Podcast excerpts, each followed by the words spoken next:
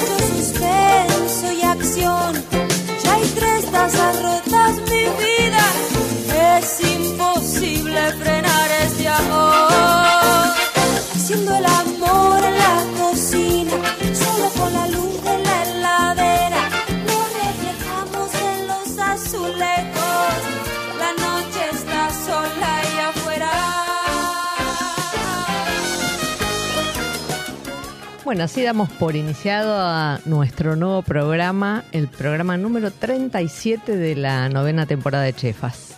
Hoy tenemos de invitado este, a, un, a un pastelero, un joven pastelero, eh, Matías Veleda. ¿Qué tal, Matías? ¿Cómo estás? ¿Qué tal? ¿Cómo te va? Gracias por lo de joven. Es que sos Esto ya me, ya me predispone Ya bien. Lo de, joven es, me predispone ese, bien. es el anzuelo que te ponemos Sí. para, bueno, qué decirte, que termines en la sartén después. Pero bueno, gracias por la invitación primero. Y me- esto me emociona doblemente porque eh, estos días que venía para acá recordaba que yo. eh, me vino el recuerdo del primer programa de Chefas. Sí, Que lo escuché en otra casa que vivía en otro momento. Era más de noche, ¿no? Creo. sí, sí, era más Eh, tarde. Y me acuerdo de estar con, con Mate ahí escuchando el programa. Sí. Eh, Ay, así que me vino, me hizo doblemente feliz. Ah, bueno, nos tiramos piropos. Sí, sí, me acuerdo de la ilusión de ese momento de ver el mundo de la gastronomía en la radio, aparte como dos cosas que amo. Y entonces digo, bueno, mirá que la vuelta de la vida después de unos años está sentado acá. y ahí estaba con una colega, con Estaba Sole con sí, claro, sí, sí. claro, Así sí. que doblemente feliz. Nueve años. Nueve años pasaron. No puedo creerlo. Pero seguimos siendo jóvenes. Eso es lo más cantidad. Mucha juventud acumulada. Mucha juventud, sí, ante todo.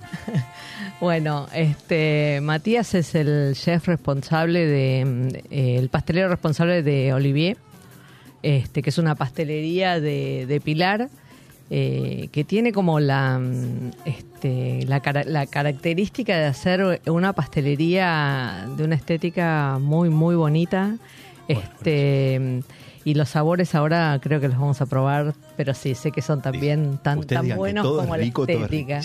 Este, bueno, venís de, de un entrenamiento primero aquí en Argentina, Sí. en el IAG. Este, luego hiciste un, un máster en pastelería Sí, este, en Con la Luchito OT, García, con Lucho sí. García, que es un amigo de la casa. sí, genio, lo amo. Sí, Eh, es lo más. Sí, ¿no? Él tiene, Sí. yo creo que él, para mí la virtud más grande de, de Lucho es eh, la capacidad que tiene de transmitir pasión a la gente que estudia con él y para aquellos que en ese momento que están estudiando están pensando en dedicarse a eso, creo que él es la persona indicada para, para cierto. tomar eh, coraje. De hecho, yo Claro.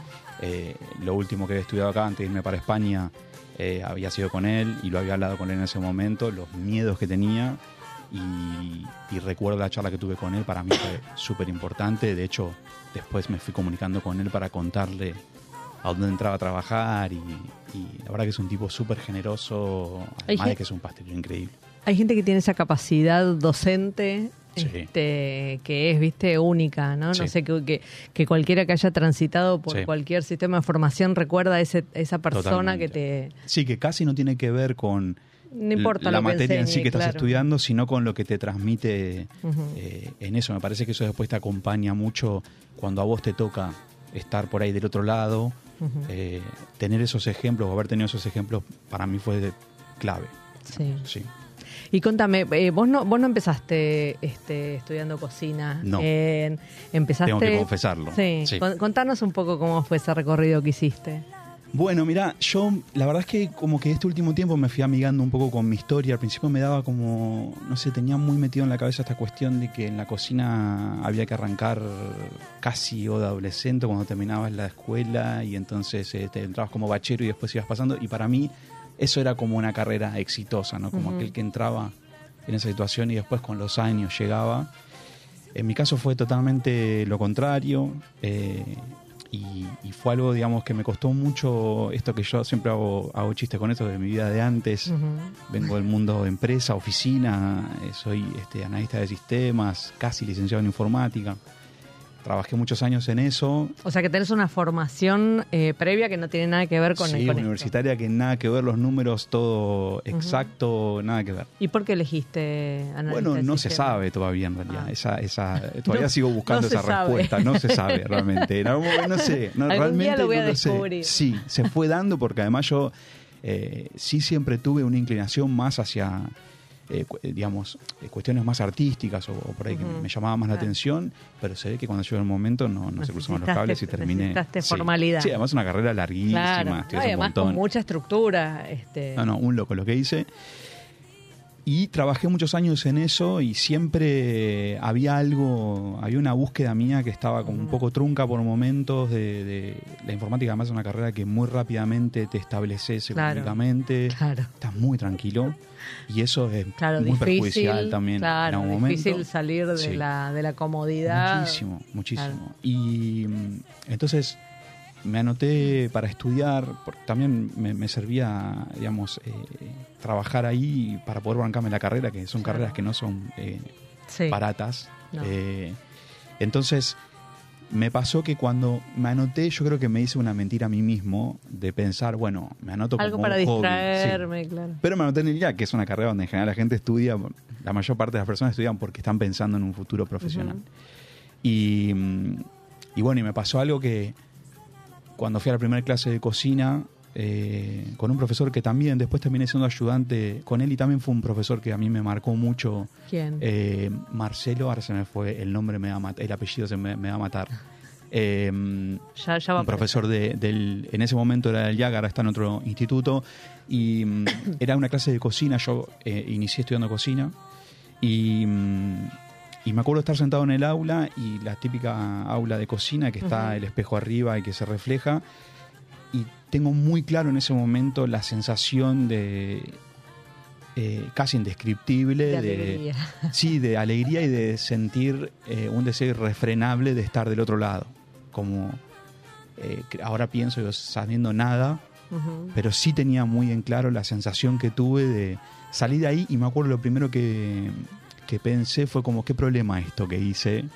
Porque no voy a poder volver para atrás ahora. Abrí esta ventanita Y y, dicho y hecho, después, eh, y después vino la segunda instancia que es cuando empecé a tener los toques con pastelería. uf, Y bueno, ahí yo como que, no sé, yo- para mí la- la- siempre la gastronomía fue una, una búsqueda hacia mí mismo, me parece. Es un lugar en donde yo me encuentro en un montón de aspectos míos en donde puedo darle rienda suelta a quizás a, a cosas incluso que, que las traigo de chico, eh, que en algún momento estuvieron truncas por la carrera que elegí y tal, pero creo que la gastronomía es un lugar en donde yo puedo unir eh, casi todo lo que soy.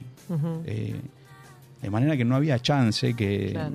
que no ¿y, por- y por, qué, por qué te metiste en cocina? O sea, más allá de, de este, de este en- engaño que te auto... Sí. Digo, ¿qué, ¿por qué pensaste cocina y no, no sé, un taller de pintura, qué sé yo, para hacer algo Bueno, creativo? eh, Porque... En realidad la cocina era algo que yo ya lo venía Ah. pensando. Siempre me, me- me había gustado la cocina. eh, Pero nunca habías averiguado para... sí, sí, había averiguado en otros años, pero siempre era eh, de las excusas más absurdas que se puedan Claro. ocurrir de que, ah, me tengo que comprar un uniforme, me parece que no da, entonces no lo hacía. Sí. Eh, y, a- y así fueron pasando varios años que, que- que obviamente tenía otro tema que atender, que era cómo salgo de esta estructura Claro. eh, de confort, eh, de confort económico en realidad, Sí, ¿no? sí, Porque en realidad yo internamente estaba como quebrándome por todos lados. Eh, ¿Por qué me metí ahí? Porque hacía muchos años atrás me había dado cuenta que me la pasaba todo el tiempo mirando programas de, De cocina. de cocina, todo el tiempo. Te criaste con el gourmet. Sí, Sí. y con lo que haya Lo que fuera. claro. con todo. Y otra cosa que también me llamaba mucho la atención eran los libros de cocina. Eh, eh, a mí me gustan mucho los libros y cada vez que entraba a una librería iba Directo. derecho al libro de cocina y era una fascinación. De hecho, me he comprado libros de cocina antes de estudiar por comprármelo. Y entonces, eh, quizás yo eh, también un poco lento en ese momento para los cambios, pero como que me iba dando cuenta a mí Bueno, pero cuando llegan, Claro, son quedan, contundentes. claro. Sí, me fui dando cuenta que digo, acá hay algo que, que a mí me, me mueve de- por completo. eh, y bueno, fue así en realidad que. Y, y de hecho, creo que esa primera clase de cocina lo que me fue a confirmar es todos esos años estar pensando, creo que es por acá. eh, y en ese momento fue como unir esas dos cosas y decir, ah, sí, sí, era esto. ¿Y cuándo, cuándo fue que hiciste? Dijiste, bueno, ya está, eh, esta, esta, esta es mi nueva vida. Bueno, cuando ya cuando estaba estudiando eh, ya había empezado a pensar, porque mm, me empezaba a pesar mucho el tema del trabajo. Yo había, había empezado a hacer eh, como eventos privados por mi cuenta, pero eh, como eh, un poco habla de mi personalidad, soy un poco obsesivo también, entonces era todo a un nivel profesional, había que llevarlo, entonces me compré de todo. Mi casa se transformó eh, en un, sí, sí, sí, era un centro de producción, centro de una cocina, era una- como una especie de dark kitchen donde... Entonces, claro, me, me pasaba que yo laburaba horario de oficina, de 9 a 18, y después me quedaba hasta las 3 de la mañana, 4 de la mañana, armando eventos, cajas. eh, mi marido me hacía, me armaba las cajas, el packaging, todo. Entonces ya ahí en ese momento empecé a pensar como... Pero claro, viste, llega un momento que te vas estancando y quedas ahí y decís, yo tengo que pegar el salto de esto y, y quiero... Y además yo me daba cuenta que quería más, quería... Quería em, sentir la astronomía al 100%, Claro. digamos. No quería que sea Sí, sí, algo que hago que sea satelital, sino que sea necesitaba sol, digamos. sí sí sí siempre siempre todo lo que hice en astronomía siempre estuvo muy muy este marcado por una una pasión Irrefrenable digamos entonces Y, no, y, y na- no, te, no te desilusionó nunca. jamás jamás jamás jamás Eh, y, y no creo que me pase no me gusta hacer No. futurología pero No, no, pero creo que me pase porque Se te sigue generando así como esa emoción cuando entras a una cocina. Sí, claro. total. Bueno, un poco esto que te decía al principio, de acordarme de aquel momento cuando había escuchado el primer programa de Chefas, que para mí era, yo soy mu- muy fanático de la radio también, y, y entonces, claro, eran estos dos mundos unidos, eh, y para mí era una explosión, y me acuerdo la fantasía que me generaba ese mundo gastronómico, escuchar gente hablar de gastronomía, de la gastronomía eh, bien entendida, ¿no? Como más refinada, como con, con, con pasión, con, con entender que lo que estaba haciendo con una idea para ofrecer. Y me daba mucha fantasía eso. Y me puso muy contento cuando estos días que me acordaba que venía para acá, darme cuenta que esa ilusión que tiene en ese momento, esa pasión que tiene en ese momento, la sigo teniendo intacta. Por supuesto, corrí un montón de agua bajo el puente, Claro. pero sí siento como el primer día, en ese sentido, como el, deseo de todavía tengo la posibilidad de hacer algo aún mucho mejor de lo que estoy haciendo. Claro. Y eso y, es... Y, y pensás, ahora revisando igual es como lo del diario el lunes, ¿no? Pero pensás que, este, que te perdiste haber empezado 15 años antes o pensás que lo que pasó estuvo bien de esta manera? Mira, gran pregunta esa, porque esto que te digo que me fui amigando un poco con mi historia, durante mucho tiempo pensé eso. Como digo, qué que tendrías lástima. que haber arrancado. Eh, o no haberme animado. Siempre lo pensaba más de no haberme animado, porque yo creo que estaba ahí la idea. Eh, y quizás Claro. era yo, eh, bueno, qué sé yo, las cosas de la vida. Eh, un tiempo a esta parte me amigué un poco con esta, con esta historia mía porque me parece que es, este, mm, primero porque creo que es lo único posible que podría haber pasado, es esto que pasó. Y eso me relaja también pensarlo de esa manera, como que porque si no hay una sensación de que hay algo que te estás perdiendo, algo que te perdiste o que no va a volver y bueno, esta es mi historia, digamos, y esto es el tiempo exacto en el que tuve que decidir dar ese salto al vacío, eh, encontrarme con un vacío que estaba absolutamente lleno de cosas eh, por vivir por delante. Y me amigué con eso y sobre todo porque eh, me fui encontrando con otras personas que por ahí estaban en aquel, como estaba yo en ese momento, y digo, bueno, por ahí es inspirador también, ¿no? Que, que no es cierto que lo que no elegí a los 18 años eh, no puedo elegirlo más tarde. Claro. Entonces, sí, en algún momento lo pensé, ahora no lo pienso más porque creo que es perfecto esto que pasó. Claro. Claro. Así que, Estaba pensando que la cocina tiene como dos, dos perfiles de profesionales, ¿no?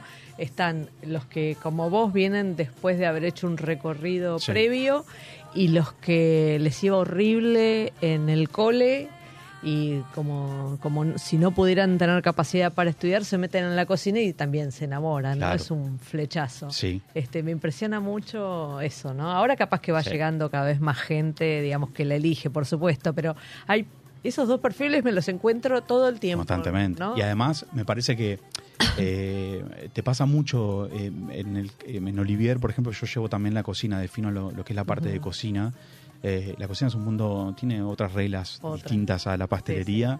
Lo dice Eh, con una sonrisita de costado. Ya le vamos a preguntar a qué se debe. Si hay un cocinero o cocinera escuchando, eh, Sí, sí. por favor, Hay una rivalidad conocidísima. con respeto, no con el mayor de los respetos, pero es un mundo que tiene otras Sí. reglas totalmente distintas y te encontrás mucho con, con eso, porque la pastelería me parece que tiene, es un poco un tedio ya desde el comienzo, entonces un poco te tiene que gustar, digamos. Eh, es raro que alguien no tenga nada que hacer y se ponga a hacer pastelería. Hay, pero son los menos, Sí, o las menos. En el caso de la cocina sí pasa que es una salida laboral fácil, claro. entonces, yo creo que eso dio lugar a dos mundos en la gastronomía, que es esto que hablábamos hoy, ¿no? Como esto que yo escuchaba en Chefas al principio, ese mundo tan maravilloso y no sé cuánto, y después tenés un mundo o un submundo que es eh, es muy difícil, donde, donde hay toda una cuestión también de sueldos muy bajos, de, de precarización laboral, de explotación laboral, de gente sin ningún tipo de pasión, que están ahí porque No saben hacer aprendieron ese oficio y porque con eso más o menos subsisten. Y eso es a mí me resulta triste, me resulta por supuesto injusto. Eh, y además algo que para los que tenemos la suerte de que no nos pase eso o de tener otra situación dentro del mundo de la gastronomía, eh, bueno, ¿cómo lidias con ese mundo? ¿Cómo, Claro. Para mí un desafío enorme, sobre todo en cocina, es lograr eso, ¿no? Que, que me pasa en la cocina que hay que, que te das cuenta que hay gente que le gusta mucho la cocina y gente que por ahí está por, por salir a laburar y decís, bueno, ¿cómo, cómo lo traigo ¿Cómo, para mi cómo, mundo? claro, ¿cómo, te hago que- amar esto? Sí, ¿cómo hago que al final termine entendiendo qué, qué pasión hermosa es estar en esto?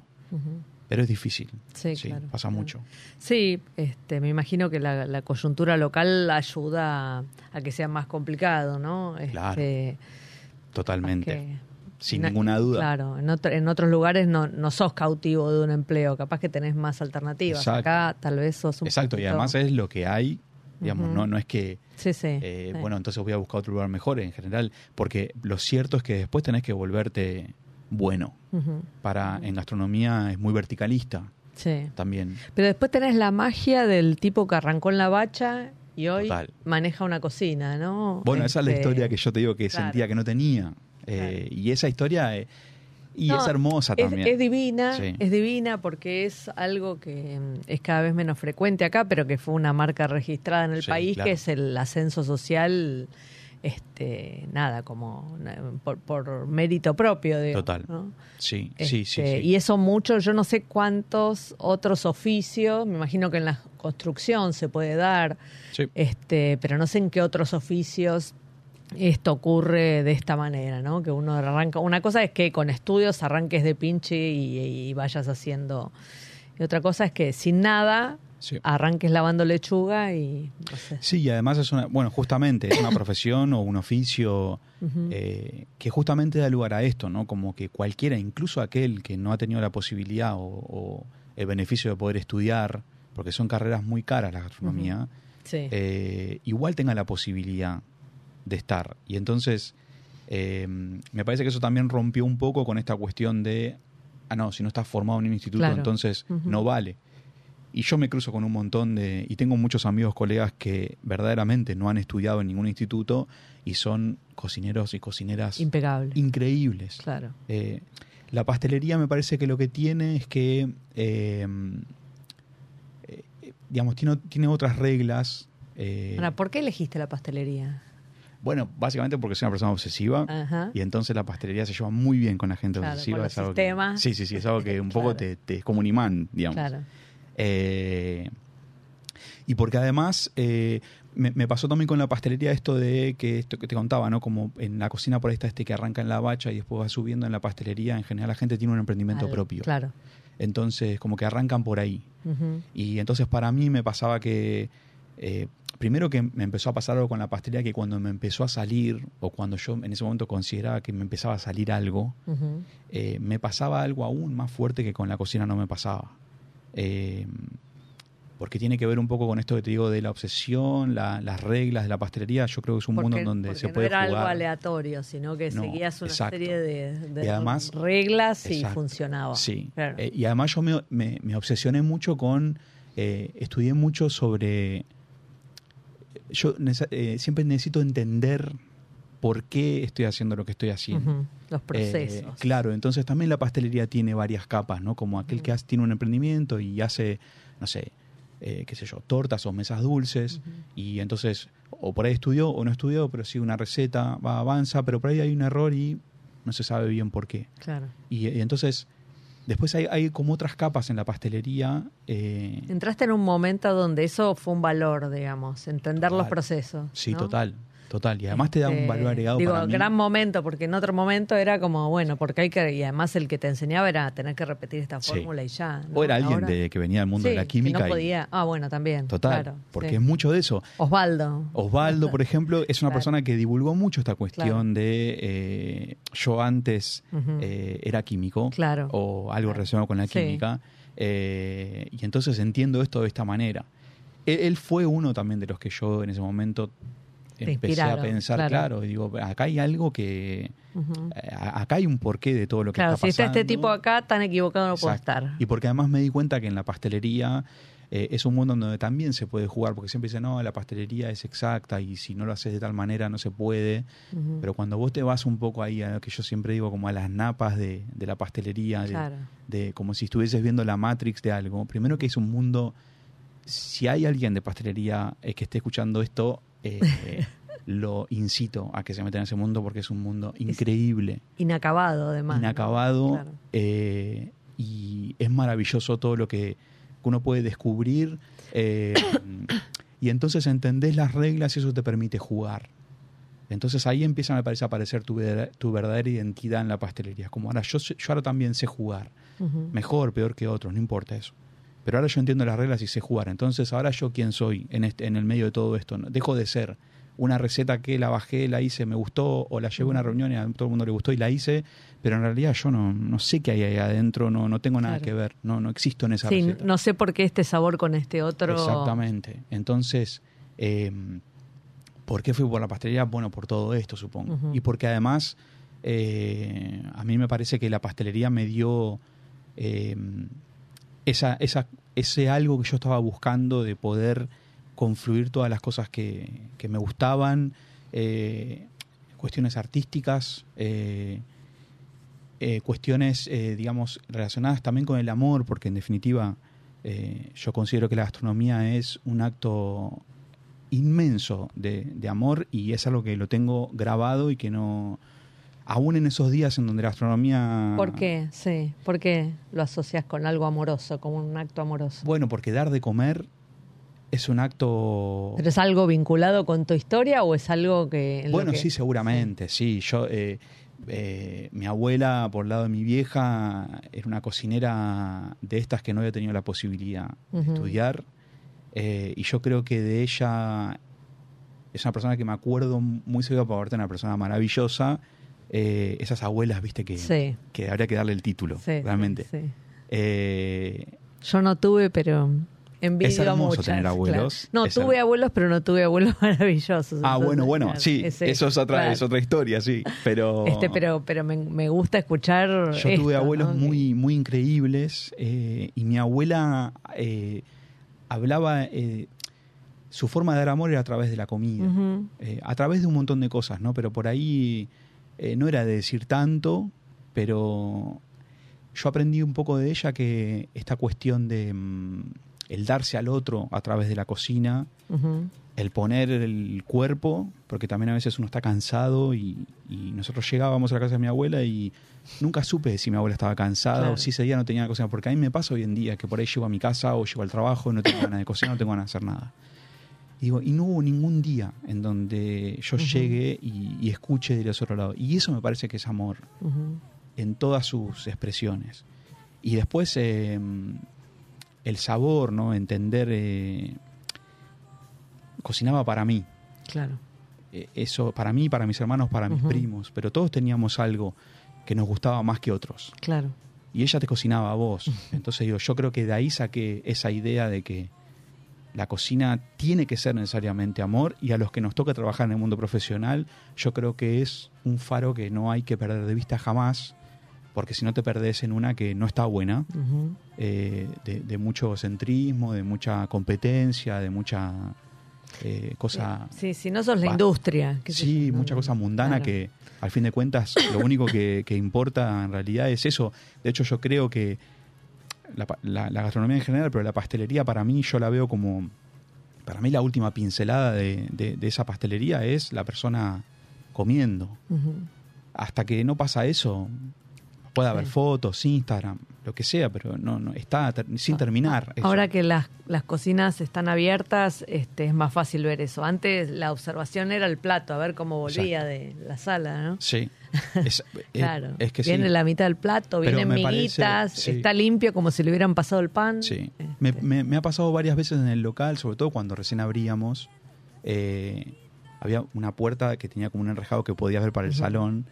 Y, y muchas veces me he quedado en la puerta cuando empezaban a salir los platos para ver la cara. Porque, clave. porque ahí es donde yo encuentro la verdadera razón de por qué hice todo esto que hice, de haber dejado toda una vida realmente muy acomodada, muy ya como armada, eh, y tirarme a un vacío loco que es la gastronomía, eh, porque el mundo profesional además es muy sacrificado, y, y encuentro ahí esa, que ah, entonces era por esto. Claro. Te iba a decir, en general en, en España la cocina se estudia como parte de, la, de, de una formación de hospitalidad, ¿no? Acá no está tan asociado, pero, Cierto. Pero digo, sin duda tiene esto que decís vos, pasa con muchos Sí. este, cocineros, no por una cuestión de ego, creo yo, este, porque si fuera por una cuestión de ego estarían posteándolo, digamos, me parece que es porque les causa este como un, un placer interno, este, pero bueno, está, es, es hospitalidad, ¿no? Sí, Este, total. Bueno, es que... habría que ponerlo más en palabras para que se entienda, para Sí, incorporarlo, para pero sí, sí. eh, y yo creo que, que, mm, que termina siendo también otro acto de amor eso. Eh, esa hospitalidad, eh, estar en función de, de, de tu momento de felicidad Exacto. o de porque es alguien que está. de- Sí, por eso yo en, eh, en España, por lo menos en los ámbitos donde yo pude conocer, se le da mucha bola al servicio, por ejemplo. Claro. Acá también, pero también es más como más formal el servicio. eh, por lo menos lo que Sí. me tocó estar, digamos, eh, es más formal. Entonces, eh, y eso hace un poco a, a, todo ese ritual, ¿no? Que es este nosotros cocinando y alguien eh, pudiendo explicar realmente la historia de eso que va a comer y, asistir. Me parece que todo eso termina. Yo, yo creo que si cada una de esas cosas que, cada una de esas partes que componen el acto gastronómico, digamos, todos aquellos que participamos lo pudiésemos ver eh, como un acto de amor, me parece que la historia creo que sería otra. Totalmente. Bueno, ahora te propongo, Matías, que me acompañes en una sección del programa y luego seguimos charlando, ¿te parece? Sí, claro. Bien. Bueno, esta semana en un producto, una provincia.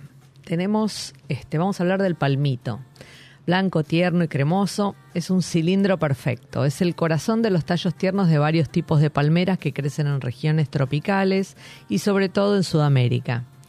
Sin embargo, la producción de este alimento suele estar relacionada con la deforestación de bosques y selvas nativas. Las razones, bueno, se debe a que para obtener solamente medio kilo de palmito es necesario talar una palmera adulta que tardó más de 10 años en desarrollarse y poder dar sus frutos. En Misiones, aunque las palmeras palmiteras crecen de manera silvestre y se las planta y replanta, al tener un crecimiento tan lento y rindes tan bajos, hacen del palmito un producto extremadamente caro. Mientras que nosotros estamos acostumbrados a comer palmitos en conserva, en la Amazonia suelen consumirse crudos.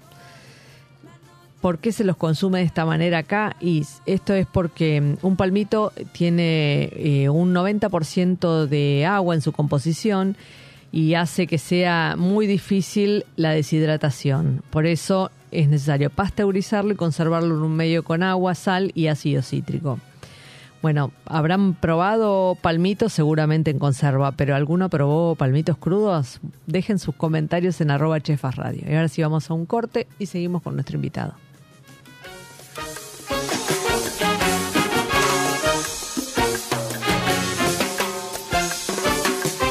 ¿Sabías que podés asociarte en forma directa al Hospital Alemán? Pensado para hacerte la vida más fácil. El alemán tiene un plan médico propio con el beneficio exclusivo de cama asegurada, prioridad en turnos y el 50% de descuento en la farmacia propia. Las cosas que no están en tus planes son las que necesitan un plan. Asociate llamando al 0800 555 2700. Superintendencia de Servicios de Salud 0800 222 Salud 72583 www.sssalud.gov.ar. Inspección en el Registro Nacional de Entidades de Medicina Privada número 1086. Radio Monk. El aire se crea. ¿Te anda lenta la computadora y no sabes a quién llamar? ¿Te interesa instalar cámaras y querés verlas desde cualquier parte del mundo? ¿Necesitas asesoría para comprar un equipo? Llámanos. Somos Mantis Tech. Mantis Tech te acompaña como lo hace con Radio Monk. Visítanos en www.mantistech.com.ar o por WhatsApp al 11 60 57 90 00. Mantis Tech. ¿Te falta aire? Encontralo en Monk. Podés escucharnos en vivo las 24 horas en www.radiomonk.com.ar, descargarte nuestra aplicación para Android, en TuneIn o en Radio Cat. También nos encontrás en Demand, en Spotify y Mixcloud, y hasta podés vernos suscribiéndote a nuestro canal de YouTube. Demasiado aire. Dulce Beso es una yerba misionera elaborada con palo. Un mate ecológico con más de dos años de estacionamiento natural y un inconfundible sabor ahumado. Dulce Beso, es riquísima. Es misionera. Pedidos por mensaje privado en Facebook, arroba yerba dulce beso, o por mail a yerbadulcebeso arroba gmail.com. Escuchanos en www.radiomonk.com.ar o descargate nuestra app, disponible en Play Store como Radio Monk. Recorre junto a Mónica Albirzú los sabores de la gastronomía, sus secretos y lo que nadie te cuenta en Chefas. Hasta la última amiga.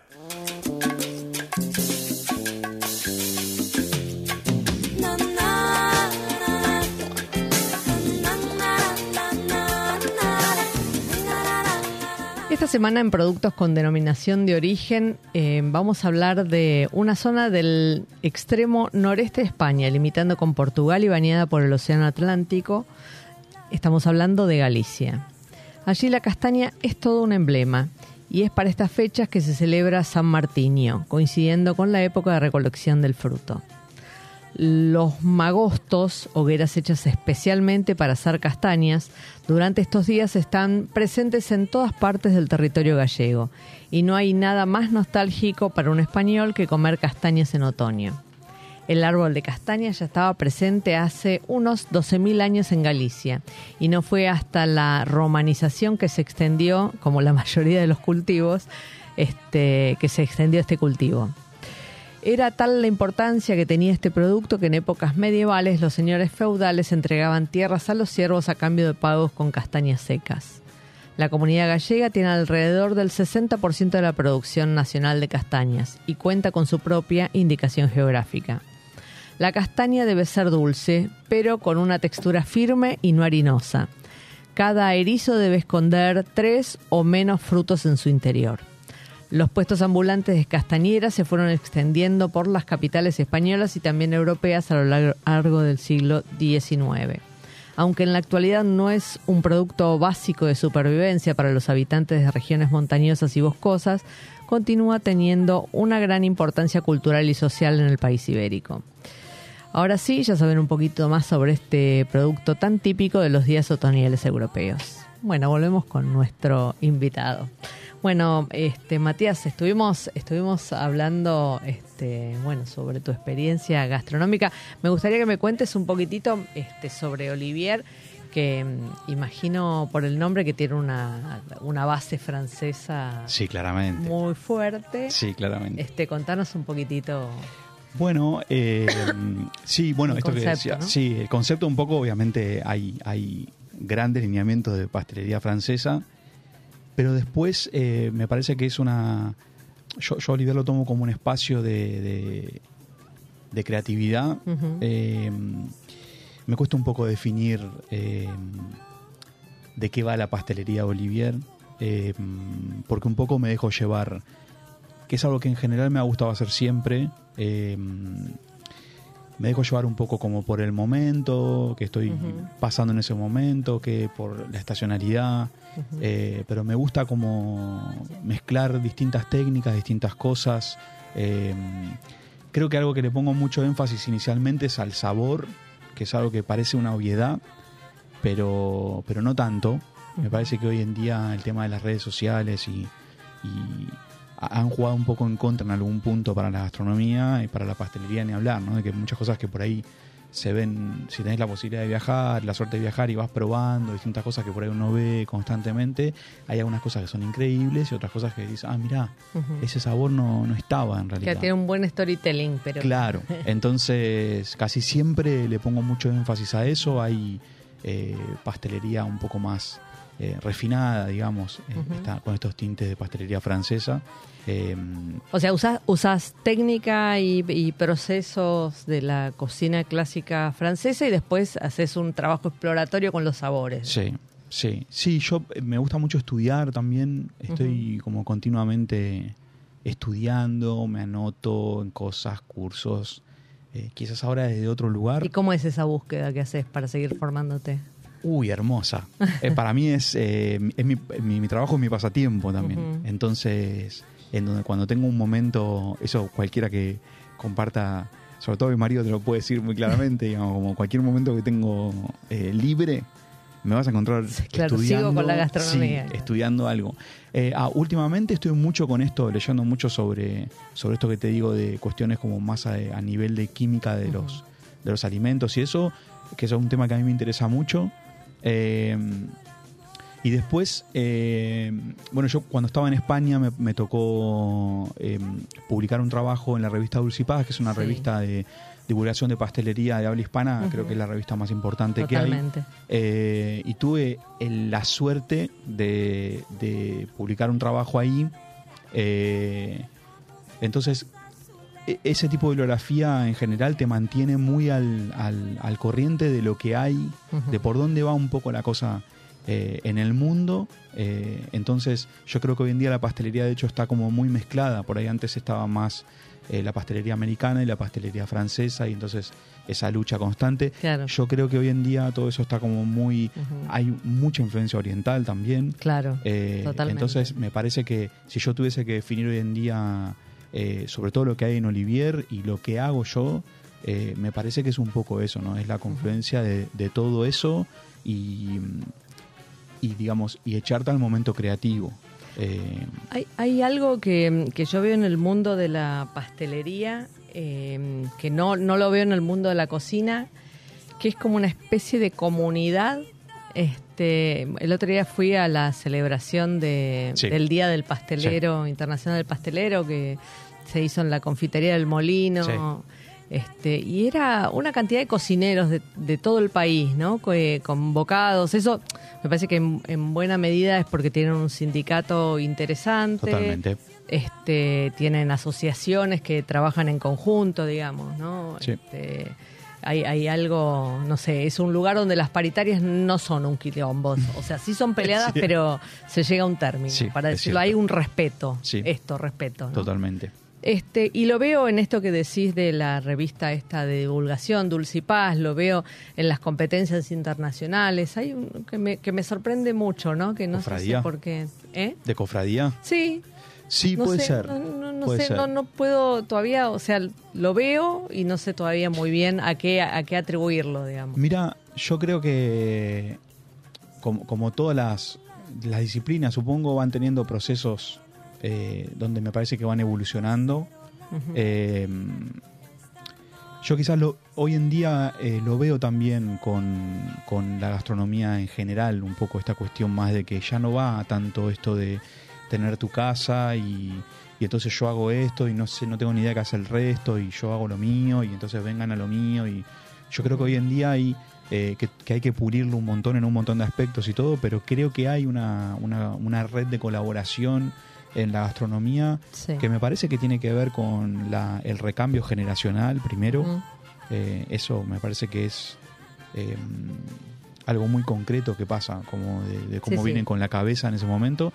Y, y en particular en la pastelería me parece que es lo que vamos Sí, ya, entendiendo. ya no es un gueto, ¿no? Este No, universo no es un gueto de no. secretos. Y me parece que lo que fuimos entendiendo todos y vamos todavía entendiendo es que es por ahí, digamos, es por el lado de compartir, es por el lado de que de la, del tema de esto de las recetas, como sí, las recetas son de todos y, Claro. y digamos, y porque en definitiva nadie va a hacer eh, nadie va a hacer las cosas como las haces vos, habrá quien las hace mejor, quien las hace peor, no sé. Pero digo, me parece que lo que vamos entendiendo es que compartiendo es mucho mejor. Eh, incluso a nivel profesional creo que, que nos suma un montón esto de poder. Y porque me parece que creo que es algo que escondidamente queríamos todos, ¿no? Esto de como, che, contame en qué andás o contame qué estás haciendo y cómo hiciste esto.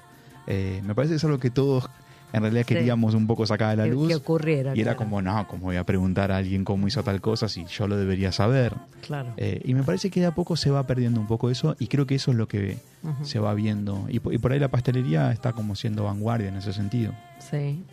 Y, y- y otra, y otra cosa que, mm, que noto, este, o que tengo la sensación que ocurre, es que mm, con la pastelería está pasando tal vez lo que pasó hace tiempo con la cocina, ¿no? Que está este, encontrando una identidad que no, no está necesariamente asociada a la cocina, sino una Totalmente. identidad propia y de repente hay, hay más atrevidos que se lanzan a hacer una oferta de gastronomía, Sí. de pastelería este, únicamente, ¿no? Sí. O con algo de panadería, ponele, pero donde Bueno, la pastelería eh, es central. Sí, la pandemia creo que también dio lugar a, Sí, a mucho de eso. Creo que no sí. hubo un ser humano en el mundo que haga sí, un pan de masa madre. Claro. Eh, me parece que todos eh, estuvieron en esa. Sí. Eh, y después me, me parece que, eh, no sé si podría explicar el fenómeno en líneas generales, digamos, pero me, me parece que tiene que ver con esto que te decía, este proceso en donde yo creo que la pastelería me parece que antes acompañaba o secundaba un poco la cocina. Ujú. Me- me- mi sensación es que siempre un poco iba por ahí, si bien existían las panaderías, las pastelerías y tal, pero siempre era como una pastelería clásica, clásica de el lugar donde vivas, eh, abundante eh, y, y- Sí, sí, la, la- eh, la- claro, y- la- la torta Rogel en su máxima Exactamente, y en lugares por donde, donde vivimos nosotros, pastelería súper dulce y tal, ¿no? Eh, y me parece que eh, fue encontrando una identidad propia en donde no necesitaba de la, de la cocina. Creo que esto de, en ese caso sí creo que las redes sociales ayudaron un montón en el sentido de que mucha gente no necesitaba tener un restaurante para poder mostrar su pastelería. Claro. Y entonces eso dio lugar al principio a una competencia y después a algo nuevo. Eh, segundo, porque la pastelería es hermosa, entonces eh, creo que atrapa a cualquiera. Claro. Eh, pero me parece que tiene que ver un poco con eso, con que la pastelería dejó de ser eh, algo que secundaba la cocina. Algo que acompañaba a un plato salado. Incluso me parece que hoy en día se le está dando mucha más importancia. Eh, me- me- es algo que lo veo personalmente cuando me toca participar de algún evento, cuando tengo la suerte de que me inviten a un evento a participar y tal con otros eh, colegas. En general, el 90% son cocineros y estás vos como pastelero Claro. o como pastelera, ¿entendés? Como digo, Claro. Pasa, ahí tenés un poco Sí, sí, sí. eh, cómo secundábamos antes, digamos. Pero te das cuenta que ese momento empezó a tener mucha más preponderancia. Claro. Eh, y que además la pastelería se puede tranquilamente unir al lineamiento de, de sabor, de corte de sabor, de identidad de un restaurante, por ejemplo. Entonces me parece que ahí empezó a... Ahí, a ahí con, sola. con eh, Olivier tenés eh, varios desafíos, ¿no? Uno es el, el lugar propio, Sí, este, pero después también abasteces a otros restaurantes de, Sí. sus, de sus postres. Contanos Sí, un poquitito bueno, de- pasó algo, la verdad que para mí hermoso porque eh, nosotros eh, nacimos, digamos, como Olivier, eh, que, que, bueno, ahora estamos con la- el año que viene eh, si todo va bien, la posibilidad de desembarcar en capital, que para nosotros es algo que estaba como objetivo inicial. Eh, pero bueno, estamos ya trabajando en eso y la posibilidad de que haya dos lugares en capital eh, con Olivier, lo cual eso me, me llena de emoción realmente Sí. porque mm, nada, es algo que realmente lo había soñado y bueno, así que estamos trabajando muy fuerte en eso. Eh, pero además surgió la posibilidad, se armó un centro de producción muy grande eh, y eso dio lugar a, a empezar a trabajar. Primero trabajábamos con, con eventos, con, con los chicos que tienen la concesión de los salones La Rural. Eh, estaba Gauri Catering, Root House. Eh, empezamos a trabajar con ellos en una propuesta, ellos buscaban una propuesta de mesa dulce que además era toda sin gluten. Eh, y la idea era un poco trabajar el concepto de petit four, pero a nivel de mesa dulce, que no sea algo que se encuentra habitualmente en los eventos, que rompa un poco la estética del evento. Eh, y empezamos a trabajar con ellos y eso dio lugar a, a- a mostrar nuestro trabajo más allá de Olivier. Eh, y Una entonces- vidriera. Claro, y entonces eh, tuve el, eh, eh, digamos, eh, un momento increíble que fue que los chicos de Niño Gordo, eh, lugar que amo con todo mi corazón, que me hayan, lo, lo amaba antes como comensal y tuve la suerte de que me hayan invitado a participar en un evento. Eh, de estos que te comentaba, ¿no? que iban distintos cocineros, cocineras, pasteleros, eh, hacer un postre. eh, la verdad que funcionamos bien trabajando juntos y entonces surgió la posibilidad de definir la carta de postres de Niño Gordo que está activa ahora unos dos meses ya, más o menos. Arrancamos a principios de septiembre. Eh, entonces eso dio lugar, después los chicos abrieron hace poco otro lugar que se llama Los Jardines de Barquín, que es un lugar eh, para el que no fue todavía, lo súper recomiendo también porque es un lugar por retiro hermoso que está dentro de un museo. Eh, es una cafetería que tiene un estilo como un jardín de invierno. Eh, realmente es un lugar muy lindo y nosotros también estamos haciendo los postres ahí. Eh, y otras cosas que están así como que estamos trabajando ahora eh, que van a venir. Y haces trajes a medida para cada lugar. Exacto. Entonces, por eso Claro. cuando me preguntabas hoy por dónde iba la, la pastelería, eh, hago un alto en esto porque también tengo que destacar que eh, nosotros tenemos un centro de producción que hace una- un nivel de pastelería muy diverso, eh, que es muy trabajosa y realmente tengo un equipo que no podría ser mejor realmente, porque yo soy bastante hincha con todas las cosas que para hacer, siempre me dicen que a todo le pongo muchas cositas. Eh, esto es un guiño por si alguno está escuchando. Eh, pero realmente tengo un equipo que, que- que todos los días se, se pone la camiseta del lugar porque es una pastelería muy diversa. Para mí, eh, algo que a mí me gusta y que creo que me caracteriza es que a mí me gusta pensar la pastelería para el lugar donde va a ir. Entonces, la pastelería en Niño Gordo, que es pastelería que está necesariamente atravesada por una cuestión oriental. Entonces, aparece todo un mundo de sabores nuevos y otros tipos de técnicas. Entonces, eh, también tenés que tener un equipo que te acompañe, ¿no? En toda esa locura y Sí, que no sí. se aburran y que no tengan como que pesado hacer esto ahora. Eh, y la verdad que yo tengo un equipo en ese sentido que es increíble, eh, que laburan todos los días muchísimo. Por esto que te digo, porque un poco la identidad de este centro de producción es Olivier y otras cosas más. Es- esto es como la noche en las narices frías, ¿viste? Total. Los equipos se parecen a sus, a sus jefes. Total, total. No, pero bueno, digo, también, viste, tenés que contar con gente que, que realmente tenga, que le guste No, la pastelería. 101 dálmata, me equivoqué de dibujito. bueno. Sí, eh, pero sí, es como, Claro, viste, que, que, que se, que tengan ganas de hacer tantas cosas tan distintas, tan cambiantes, porque además ahora que realmente tenemos muchos frentes abiertos, eh, cuando no estás cambiando la vitrina de un lugar, estás cambiando los postres del otro, y siempre están como en una cuestión nueva. Claro. Eh, por eso te digo que... Eso la para el que ama esto debiera ser un, no sé, como Disneylandia, ¿no? Y Eh, para mí es un valor Claro. agregado, pero, pero bueno, cuesta eh, los equipos, digamos, conseguir gente que le, que le cope ese proyecto, digamos, ¿no? Porque en definitiva termina siendo pastelería de distintos lugares. Entonces, esto que me preguntabas de la identidad, me parece que tiene que ver eh, la identidad mía en la pastelería relacionada con qué lugar.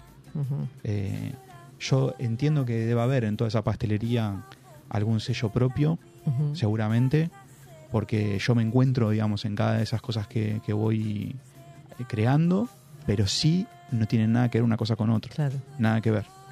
Eh, y eso me parece fascinante también, tener la posibilidad de hacer eso, eh, tener la posibilidad de laburar con los chicos de, de niño para mí es un es una suerte muy grande porque, porque se respira gastronomía por todos lados. Y, y me imagino que también en pastelería el desafío es eh, no hacer lo que todo el mundo conoce, ¿no? No hacer Sí. todo el tiempo lo clásico, ¿no? Sí, Que, que está buenísimo, pero bueno. Y en este, Argentina. que- claro, en Argentina, que es como Dulce salir del dulce de leche. Dulce de leche. Sí, tengo, no hay pastelero este, que haya pasado por acá que no diga lo mismo. Sí, como- hacer dulce de leche por que, un mes. Sí, tenés que caer en un momento. Claro. Algo tenés que hacer. Sí, sí, Sí, sí.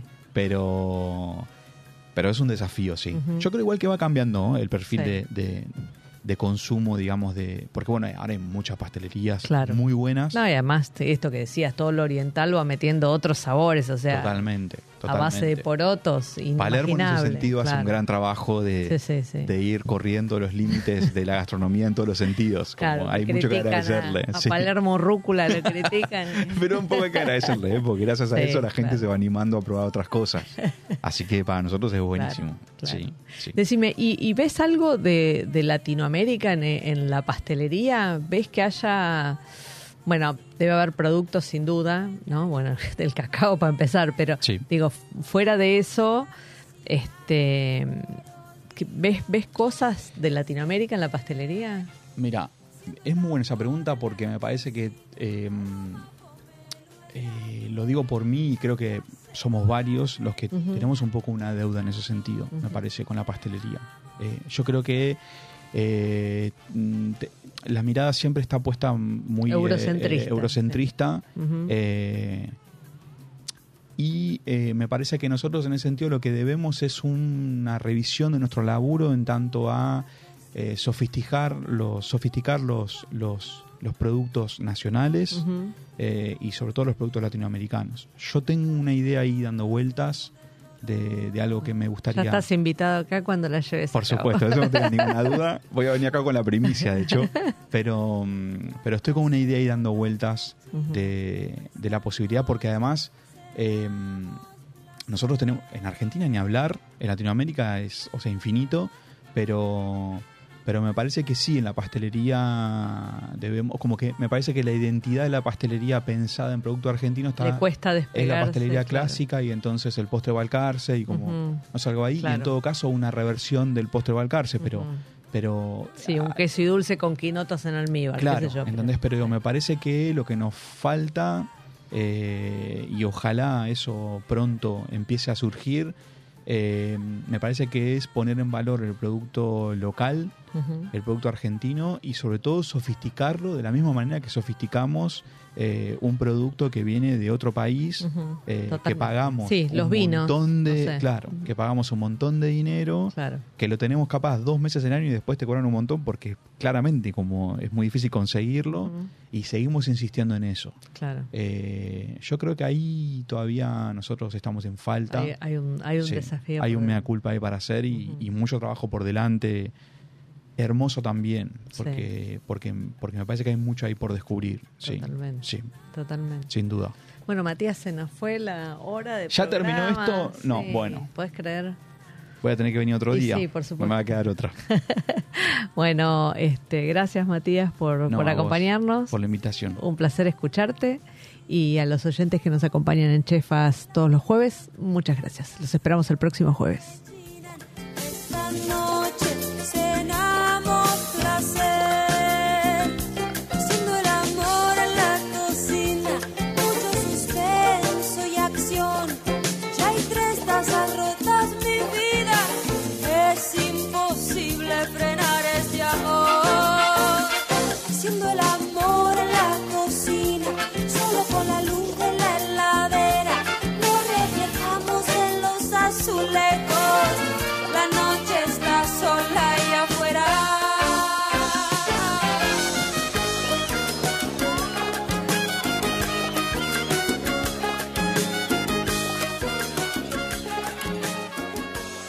Radio Monk.